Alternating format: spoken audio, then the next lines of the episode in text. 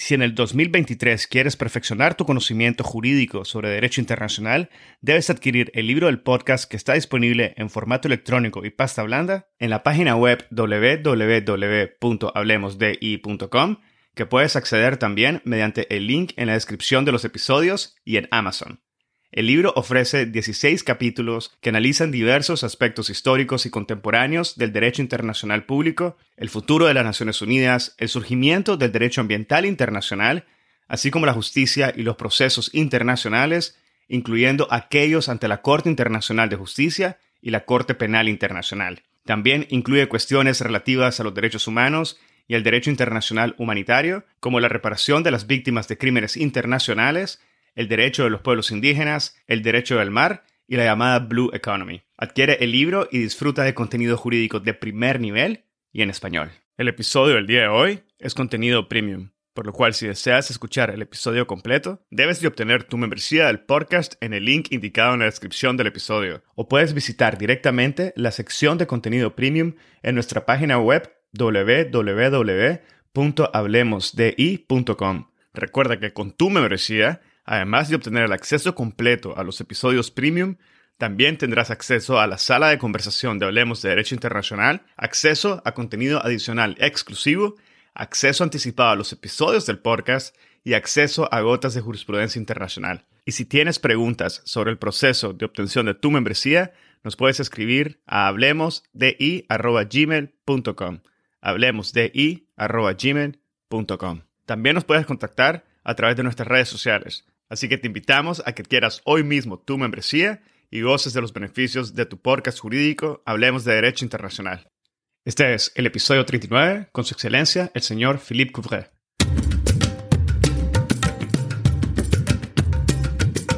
Bienvenidos a Hablemos de Derecho Internacional. Mi nombre es Edgardo Sobanes, abogado y consultor jurídico internacional. En cada episodio tenemos a un invitado o invitada especial que nos inspira y comparte sus conocimientos y visión única sobre distintos temas jurídicos y políticos de relevancia mundial.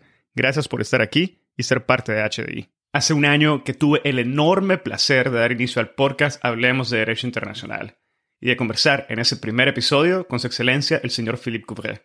En esa ocasión conversamos sobre América Latina, la Corte Internacional de Justicia y el Derecho Internacional.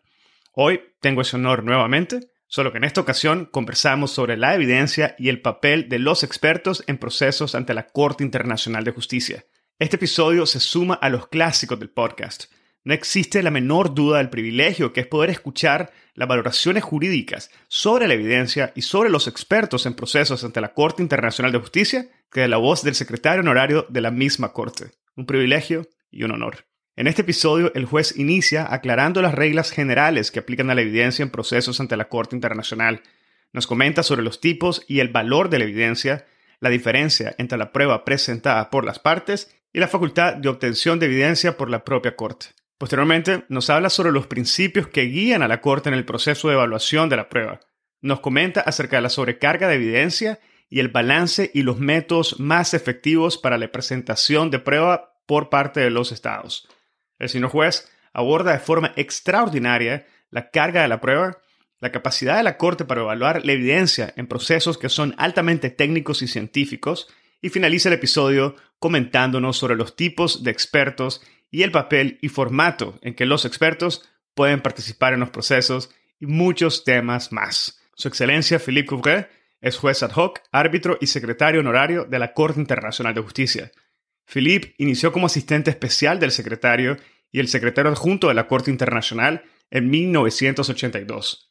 En 1995 fue nombrado principal secretario legal de la Corte, un cargo que ocupó durante cinco años antes de ser elegido como secretario el 10 de febrero del año 2000. Fue reelegido como secretario en dos ocasiones y ocupó el cargo hasta el 1 de julio del 2019.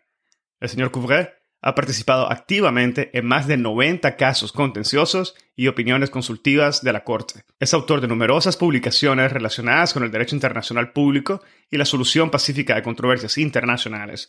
El señor Couvret enseñó Derecho Internacional y Derecho Constitucional Comparado como profesor visitante en diferentes universidades. De 1997 al 2017 fue profesor invitado en Derecho Internacional Público en su alma mater, la Facultad de Derecho de la Universidad Católica de Lovaina. Espero que disfruten de este episodio, lo compartan en sus redes sociales y con quienes consideren podrían beneficiarse del contenido. Esta es la forma más fácil de fomentar el proceso de diseminación y difusión de temas de derecho internacional. Sigan al podcast en Spotify, Google Podcast, Apple Podcast, YouTube o cualquier otra plataforma que utilicen. Y recuerden dejar sus comentarios a los episodios y tallar al podcast en sus publicaciones con arroba hablemos de. Ahora, empecemos. Bienvenido al podcast, señor juez. Es un gran honor y privilegio tenerlo nuevamente en el podcast exactamente después de un año de haber tenido nuestra primera conversación. Como sabe, fue el primer episodio que marcó el inicio del podcast en el 2020. Bienvenido, señor juez. Pues muchas gracias, es un placer. Quisiera aprovechar la ocasión para felicitarle una vez más por haber tomado y llevado a cabo esta interesante iniciativa de difusión del derecho internacional en lengua española a través de esos podcasts de significante valor pedagógico.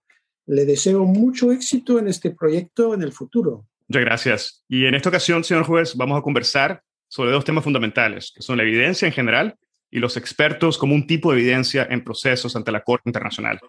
¿Qué le parece si para sentar las bases del episodio iniciamos con una aclaración general sobre las reglas que aplican a la evidencia en procesos ante la Corte? Bueno, en términos generales, puede decirse que los tribunales internos han utilizado durante mucho tiempo dos sistemas probatorios rivales. Por un lado, el sistema llamado acusatorio o adversarial, en el que las partes desempeñan un papel preponderante. Y por otro lado, el sistema llamado inquisitorial, en el que predomina el tribunal. Con respecto a la Corte Internacional de Justicia, el presidente Lax consideró y lo resumió en unas fórmulas bien conocidas que, lo cito, el estatuto y el reglamento de la Corte han tomado lo mejor de ambos sistemas y que la Corte siempre pretende mantener una posición intermedia entre estos dos sistemas. Fin de la cita. Cuando se preparó el primer reglamento de la Corte Permanente de Justicia Internacional en 1922, se señaló que el sistema probatorio creado por el Estatuto era amplio y liberal basado en la libertad de las partes para presentar sus propios elementos de prueba. En consecuencia, la recopilación de pruebas por parte de la Corte misma era accesoria, pero la Corte seguía teniendo plena libertad para decidir qué peso debía darse a las pruebas aportadas por las partes y, si fuera necesario, para complementarlas. Así, a pesar de las dificultades que surgieron en varios casos, por ejemplo, en relación con la presentación de determinados documentos en la vista, y en particular de documentos secretos, la Corte Permanente se negó sistemáticamente a establecer normas más estrictas para la presentación de pruebas. El estatuto de la Corte actual ha permanecido prácticamente inalterado en lo que respecta a las cuestiones que nos ocupan. Aunque se han observado indicios de un enfoque algo más dirigista a ese respecto, tanto durante la revisión de 1978 del reglamento de la Corte, como en la práctica reciente, no cabe duda de que la obtención de pruebas en la Corte Internacional de Justicia siga globalmente teniendo un régimen liberal. Las partes gozan de gran libertad en relación con la producción de pruebas, al igual que la Corte en la evaluación de las mismas. Volveré sobre algunos aspectos de este régimen más tarde. Otra característica importante y general del sistema probatorio ante la Corte tiene que ver con la naturaleza específica de la Corte Internacional de Justicia como órgano judicial principal de las Naciones Unidas, su composición universal y los consiguientes requisitos para la buena administración de la justicia internacional. De acuerdo con el estatuto, es la Corte en pleno la que, en principio, debe desempeñar sus funciones y ejercer sus competencias en los casos que se les presentan, incluso en materia probatoria. Todos los jueces que componen la Corte en un caso concreto participan de hecho en igualdad de condiciones en todas las decisiones. Cuando se adoptó el primer reglamento de la Corte Permanente en 1922, se decidió no adoptar un sistema de relatoría por el cual un miembro de la Corte se encargaría de estudiar un caso en profundidad y preparar un proyecto de decisión para presentarlo a sus colegas. Las propuestas posteriores en este sentido fueron siempre rechazadas con el argumento de que el artículo 9 del estatuto obligaba a garantizar la representación de todos los principales sistemas jurídicos del mundo y que, y cito la Corte Permanente, según el régimen que dicho artículo pretendía establecer, todos los miembros de la Corte deberían ser efectivamente ponentes. Fin de la cita. Este principio se aplica sin duda a todos los aspectos de la tramitación del caso. Cualquier decisión relacionada con la obtención de pruebas debe ser tomada por la Corte en pleno, garantizando que todos sus miembros participen en la decisión en términos de total igualdad.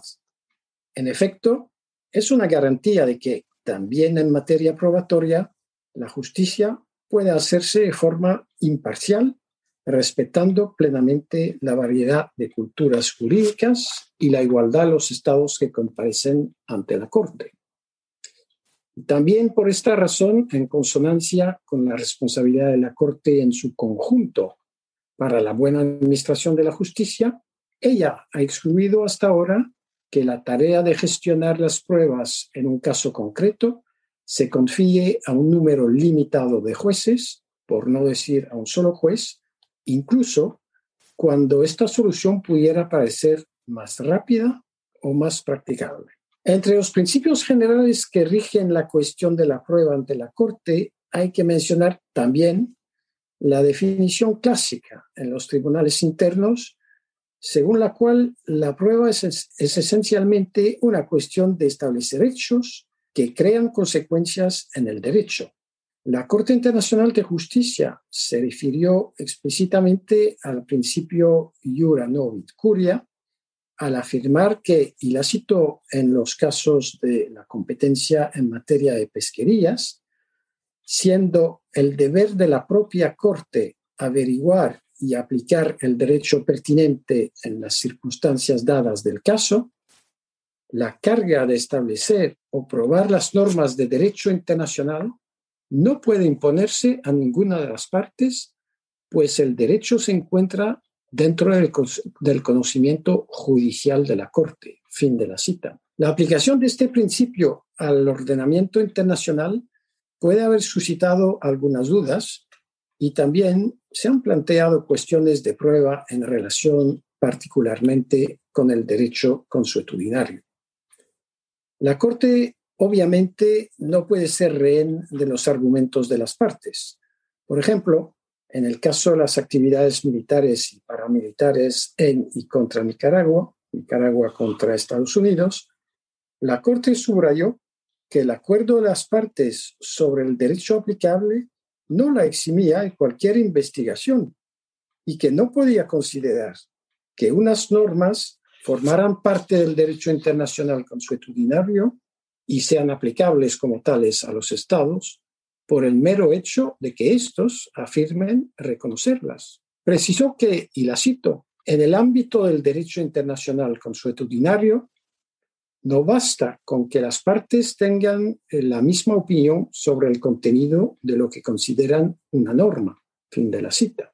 Sin embargo, la Corte se ha beneficiado muy a menudo de la ayuda de las partes, en particular para probar los hechos de los que dependía la existencia de una norma consuetudinaria alegada y ha reconocido que, sin ser determinantes, y cito la Corte siempre en el caso de Nicaragua contra Estados Unidos, las opiniones de las partes en un caso sobre el derecho aplicable a su controversia son muy importantes, en particular cuando esas opiniones son concordantes. Fin de la cita. En el caso de Gapshikov Najimarosh, la Corte hizo gran hincapié en el acuerdo de las partes para considerar que la existencia de un estado de necesidad debía evaluarse a la luz de los criterios establecidos por la Comisión de Derecho Internacional en su proyecto de artículos sobre la responsabilidad internacional de los estados.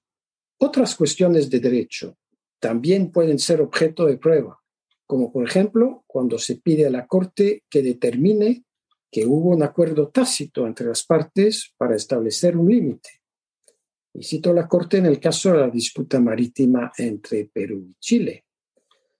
La Corte, reconociendo que el establecimiento de un límite marítimo permanente es una cuestión de grave importancia, subrayó, en el caso de la disputa territorial y marítima entre Nicaragua y Honduras, que la prueba de un acuerdo jurídico tácito debe ser convincente. Fin de la cita.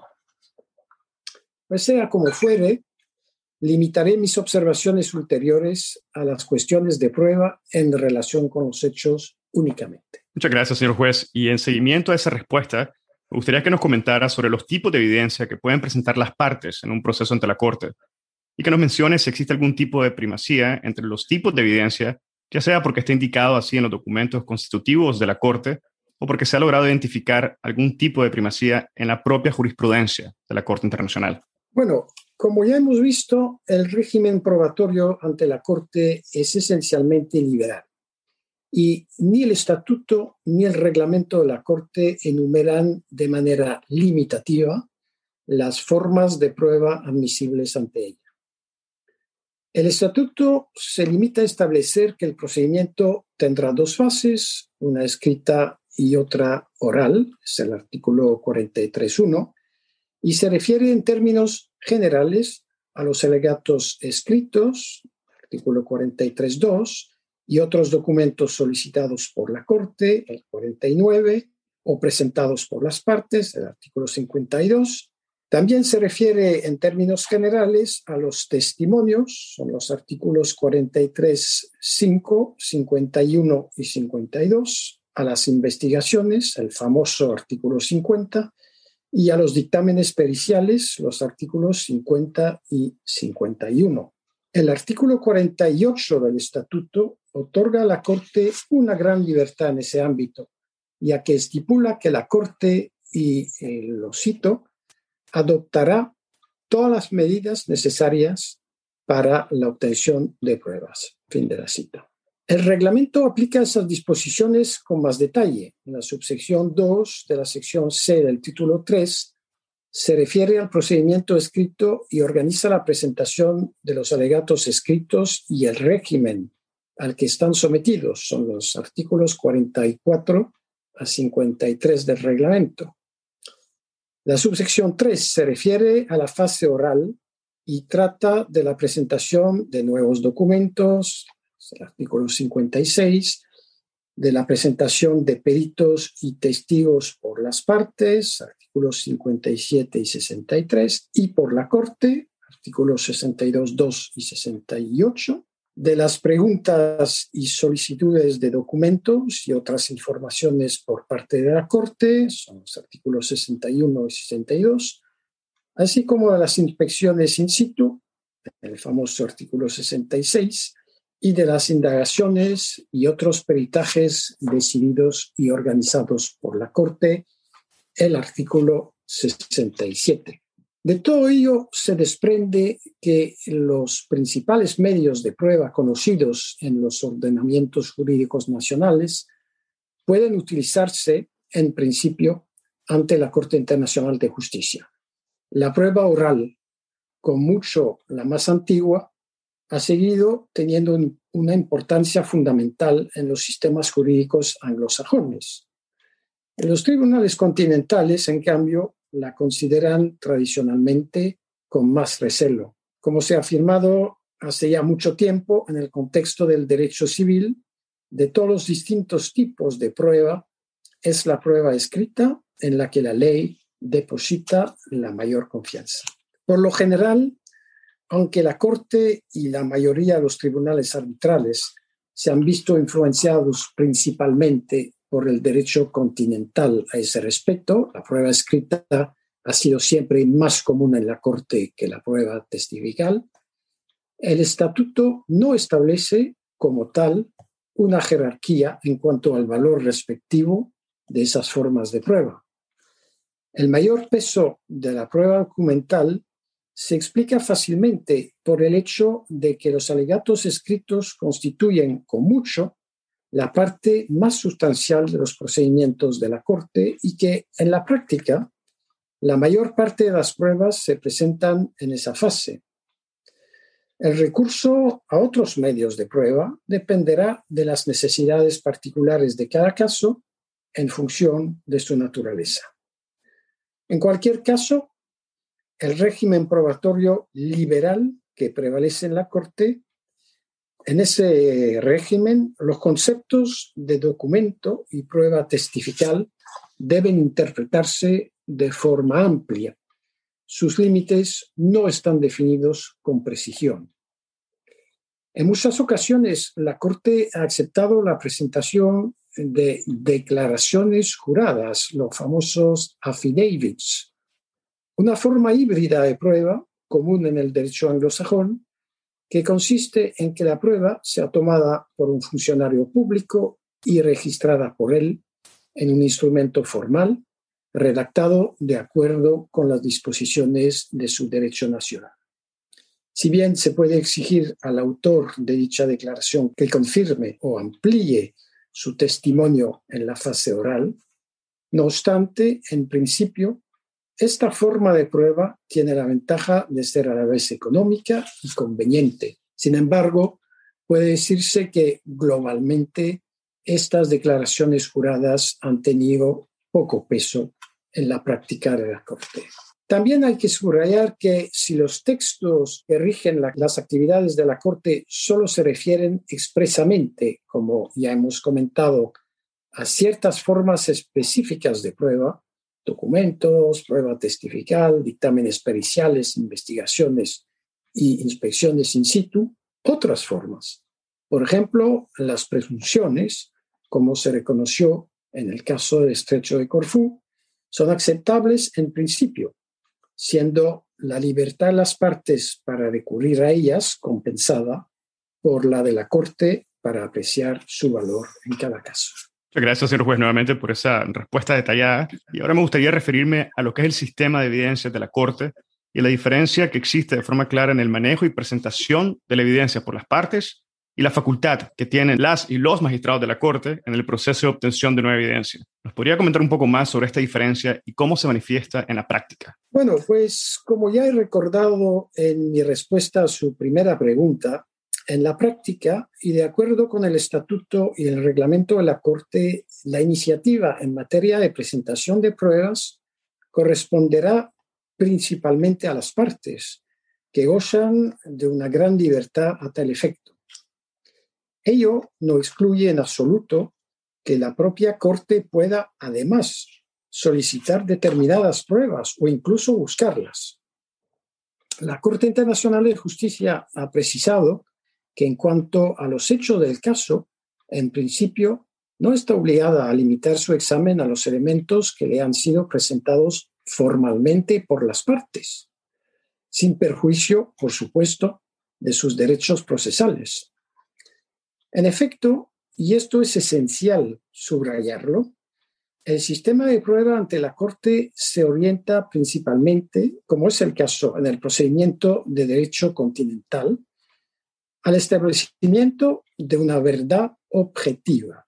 Este sistema no puede en modo alguno asimilarse o reducirse a una pura contienda entre las partes, en la que la Corte ejerciendo un papel limitado y pasivo, aparecería como un mero árbitro cuya función sería únicamente la de velar por la observancia de las reglas técnicas de presentación y admisibilidad a las pruebas.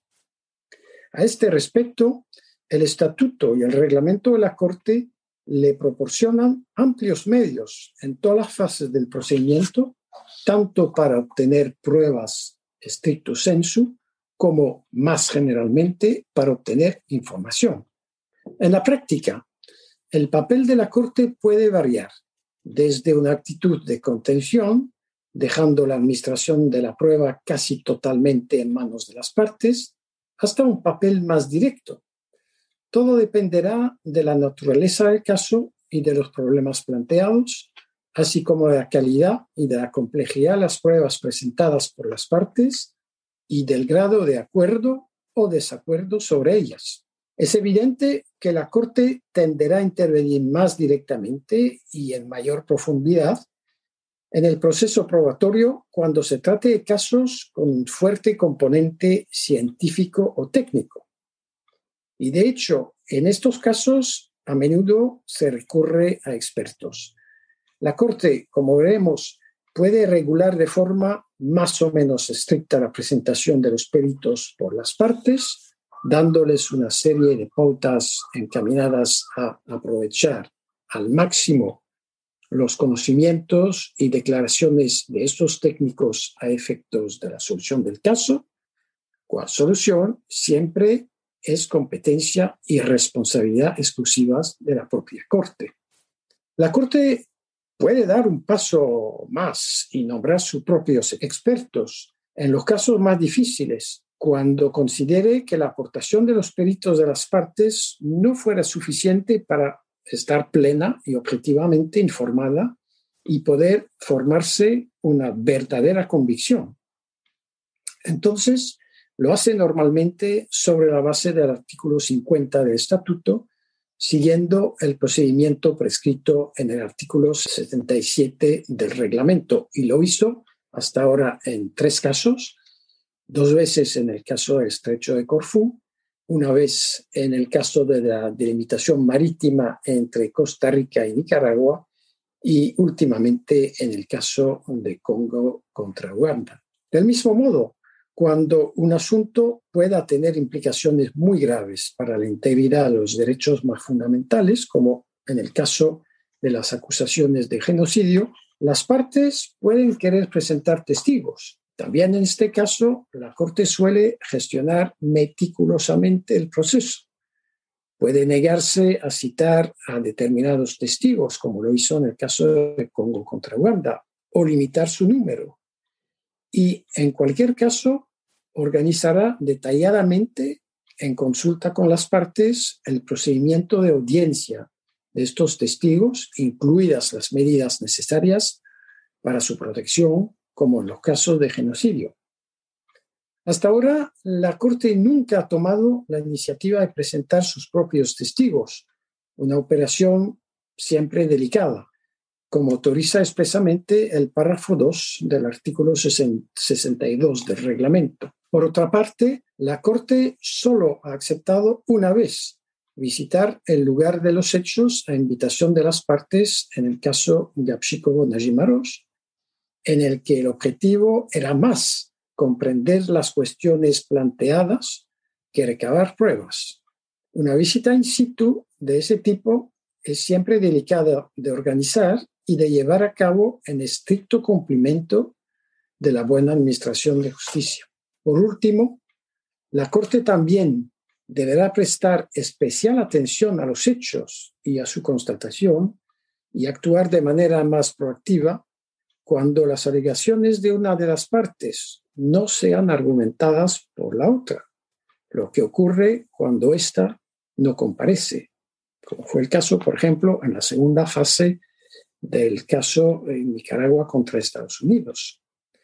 Muy lógicamente, el artículo 53.2 del estatuto invita expresamente a la Corte a hacerlo. Señor juez, en relación con la evaluación de la evidencia en sí por parte de la Corte, Entiendo que la Corte ha desarrollado a través de su propia jurisprudencia una serie de principios que leían en el proceso de evaluación. ¿Podría quizás, sí, señor juez, indicarnos cuáles son estos principios y aclararnos cómo es que estos guían a las partes en la preparación de sus casos y a los magistrados en el proceso de la evaluación? Bueno, en este contexto hay que referirse a la problemática del valor de los elementos de prueba, así como de los, de los criterios para establecer la prueba si es que hay, hay alguno de naturaleza permanente, aplicables ante la Corte. Esos criterios son a veces denominados nivel o grado de prueba o incluso estándares de prueba, que es una traducción literal de inglés, standard of proof. Solo recientemente la Corte se ha referido explícitamente a esos conceptos en el caso relativo a la aplicación de la Convención para la Prevención y la Sanción del Delito de Genocidio, Bosnia contra Serbia. Sin embargo, como veremos, es dudoso que ante la Corte esos conceptos tengan un contenido predefinido, rígido y de aplicación uniforme, constituyendo una especie de código a priori, como es el caso en ciertos sistemas jurídicos internos. Es un principio general establecido desde hace tiempo en la jurisprudencia internacional de las Cortes o tribunales internacionales, que las Cortes o tribunales internacionales tienen libertad para estimar el valor de los distintos elementos de prueba. Los redactores del primer reglamento de la Corte Permanente de Justicia Internacional rechazaron una propuesta para reafirmar este principio, ya que como se dijo en esta ocasión, y cito la Corte Permanente, la norma de la libertad de apreciación es válida tanto si se expresa como si no. Fin de la cita. Así, se ha reconocido ampliamente que en lo que respecta a la valoración de la prueba, la Corte pertenece en gran medida al sistema o a la tradición jurídica de derecho civil, la única regla finalmente aplicable es la de la propia conciencia del juez, la famosa íntima convicción del mismo. A pesar de este principio general, la Corte ha establecido varios criterios en los que se ha basado para determinar el valor de diversos elementos de prueba o materiales. En sus sentencias, en el caso Congo contra Uganda o en los casos de genocidio, Bosnia contra Serbia y Croacia contra Serbia, y siguiendo su práctica en casos anteriores, la Corte se ocupó ampliamente del peso que debía darse a determinados elementos de prueba. Por ejemplo, materiales preparados especialmente para el caso o que emanan de una única fuente, pruebas contemporáneas de personas con conocimiento directo, declaraciones contra el interés, pruebas obtenidas mediante el examen de personas directamente implicadas y posteriormente coexaminadas por jueces expertos en el examen y con experiencia en la evaluación de grandes cantidades de información sobre los hechos. Así, en el caso Congo contra Uganda, la Corte se expresó al respecto de la siguiente manera, y la cito, la Corte tratará con cautela los materiales probatorios especialmente preparados para el caso y también los materiales que emanan de una sola fuente. Preferirá las pruebas contemporáneas de personas con conocimiento directo. Prestará especial atención a las pruebas fidedignas que reconozcan hechos o conductas desfavorables para el Estado representado por su autor. La Corte también dará peso a las pruebas que, incluso antes de ese litigio, no han sido cuestionadas por personas imparciales en cuanto a la corrección de lo que contienen. La Corte señala además que las pruebas obtenidas mediante el examen de personas directamente implicadas y que posteriormente fueron objeto de un contrainterrogatorio por parte de jueces expertos en el examen y con experiencia en la evaluación de grandes cantidades de información fáctica, algunas de ellas de carácter técnico, merecen una atención especial. Fin de cita. En el caso de la aplicación de la Convención para la Prevención y la Sanción del Delito de Genocidio, Bosnia contra Serbia, la Corte añadió lo siguiente, y lo cito.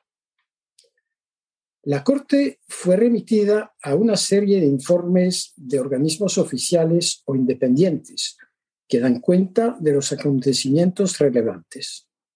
Su valor depende, entre otras cosas, de uno, la fuente del elemento de prueba, por ejemplo, partidista o neutral. Dos, el proceso, por el que se ha generado, por ejemplo, un informe de prensa anónimo o el producto de un cuidadoso proceso judicial o similar. Y tres, la calidad o el carácter del elemento, como las declaraciones contra el interés y los hechos acordados o no disputados. Un ejemplo concreto es el informe exhaustivo La caída de Srebrenica que el secretario general de las Naciones Unidas presentó en noviembre de 1999 a la Asamblea General. Se ha alentado a los Estados miembros y a otros interesados a que proporcionen la información pertinente.